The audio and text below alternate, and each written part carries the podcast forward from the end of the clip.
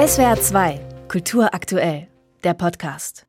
Es gibt verschiedene deutsche Magazine mit auffallend ähnlichen Namen. Die Pille, der Sturm, der Feuerreiter, nicht zu vergessen auch der Freund oder auch das Wetter. Der Unterschied dabei ist, dass eins immer noch besteht, über das alle reden. Es ist natürlich das Wetter, aber nicht schon immer wie im Alltag, sondern ganz konkret in dieser Form, in der popkulturellen Welt, rund um Musik, rund um Literatur, ähm, rund um einen postmigrantischen Zeitgeist, der Themen wie Dekolonisierung, Antirassismus, Queerness oder Feminismus anspricht.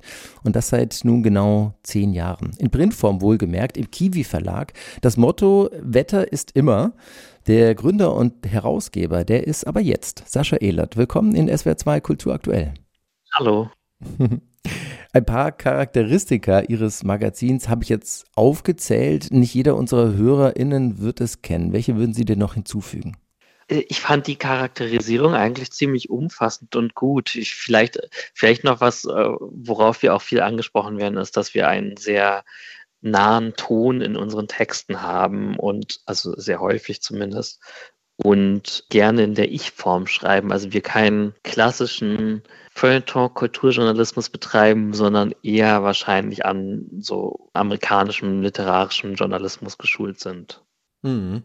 Genau, das ist äh, eine Besonderheit des Magazins, das habe ich auch schon gemerkt beim Lesen und beim Durchblättern. Ähm, diese, man kann ja auch sagen, distanzlose Ich-Perspektive, äh, wo die Nähe zum Protagonisten klar wird, man kennt sich im Kulturbetrieb. Da wird von Objektivität, die Objektivität wird gar nicht erst vorgegaukelt, könnte man sagen. Ist das vielleicht dann ähm, so die ehrliche Perspektive, die das Magazin einnimmt und der Reiz dieses Magazins? Ich meine, der Reiz des Magazins darauf zu antworten ist für mich natürlich sehr schwierig, weil ich als Gründer, Chefredakteur, Autor und vieles mehr in Personalunion natürlich sehr nah dran bin. Aber ähm, uns war schon von Anfang an klar, dass dieses Magazin eins sein soll, was mit dieser Frage nach Objektivität anders umgeht, als es Popkulturmagazine gemacht haben, die vor uns kamen. Mhm. Was ist vielleicht noch ein weiteres Key-Feature, sage ich mal, mit dem sich Ihr Magazin absetzt und es vielleicht besonders macht? Ich denke, was uns von vielen noch im Print erscheinenden Publikationen unterscheidet, ist die große Liebe, die in das Gesamtprojekt wandert. Also ist, uns ist es zum Beispiel total wichtig, auch immer ganz viel ähm, selbst zu fotografieren also beziehungsweise fotografieren zu lassen von den freien Fotografinnen, mit denen wir so zusammenarbeiten. Ähm, eigentlich fast jedes Foto, was in diesem Magazin abgedruckt wird, ist auch für uns produziert. Und das ist ja etwas, was auch im, auch in den großen Printfeuilletons, die eigentlich natürlich mit größeren Budgets arbeiten, immer weniger wird. Man wird immer nach Pressefotos gefragt und so. Und für, ich denke, dass, weil wir das anders machen, wirkt das Gesamt Projekt oder das Gesamtprodukt, was dann am Ende im Laden steht, nochmal ähm, besonderer und eigener, weil die Fotografinnen, die für uns arbeiten, natürlich auch so eine bestimmte Bildsprache haben.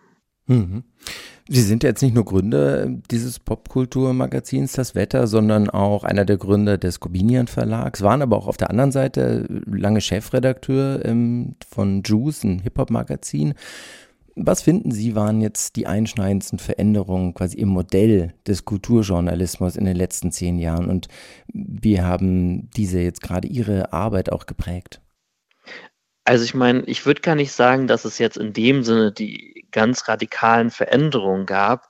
Also weil wir ja zu einer Zeit angefangen haben, wo so die der äh, wirtschaftliche Niedergang der Kulturzeitschrift schon irgendwie quasi beschlossene Sache war und ähm, schon klar war, dass man jetzt nicht mit riesigen Anzeigenbudgets arbeiten kann und so weiter und so fort. Natürlich war, waren Corona und alles, was dann darauf folgte, also ähm, in gesamtwirtschaftlicher Hinsicht und dann natürlich auch der Krieg, äh, die Gaspreiskrise, waren schon einschneidende Erlebnisse, die uns die Sachen nicht leichter gemacht haben.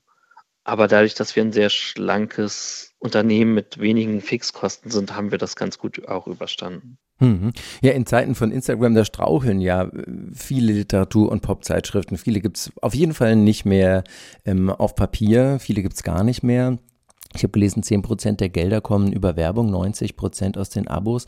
Blicken Sie jetzt eher dann entspannt quasi auf die kommenden zehn Jahre, weil gerade in dieser umwälzenden Zeit diese gut überstanden haben und ja Papier offenbar ähm, jede Social-Media-Plattform in Ihrem Fall jetzt schon überlebt hat? Einerseits ja, andererseits nein. Also natürlich haben wir mittlerweile, und das war sehr, sehr lange anders, so die Gewissheit, dass wir uns auf unsere Stammkundinnen verlassen können und dass wir die nächste Ausgabe wieder drucken können und so. Andererseits ist es natürlich immer noch alles immer sehr knapp kalkuliert. Es ist nicht viel Platz dafür Fehler machen. Und ich sage mal so, zum, wenn es nicht in Berlin zum Beispiel die Soforthilfe gegeben hätte am Anfang der Corona-Pandemie, als die Anzeigenerlöse auf einmal basically auf Null gesunken sind, dann hätten wir, hätten wir die Pandemie vielleicht auch nicht überlebt. Also es hängt bei uns schon immer noch an, ne, an 10.000 10 Euro machen einen riesigen Unterschied. Mhm. Und demzufolge bleibt es gerade für mich als einerseits der, also als kreativer Kopf, aber andererseits auch als derjenige, der Zweifel dafür haftet, falls es schief geht, ja entspannt, es geht anders.